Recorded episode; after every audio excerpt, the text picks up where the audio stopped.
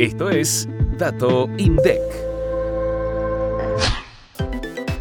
El indicador sintético de servicios públicos subió 3,9% interanual en septiembre de 2023, la mayor suba desde marzo de este año.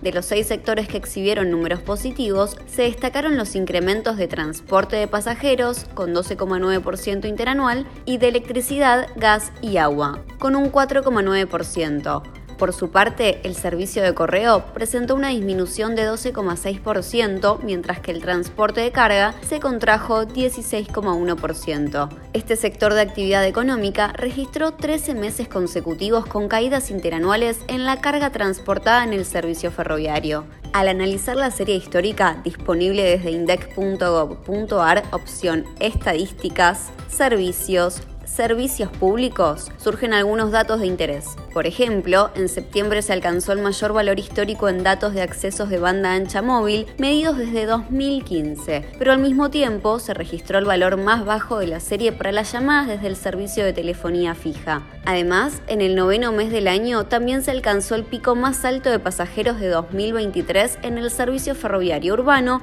y en los subterráneos y premetro. Bájate el archivo en Excel y conoce más datos como estos. Activa la campanita para no perderte los próximos episodios. Hasta el próximo Dato INDEC.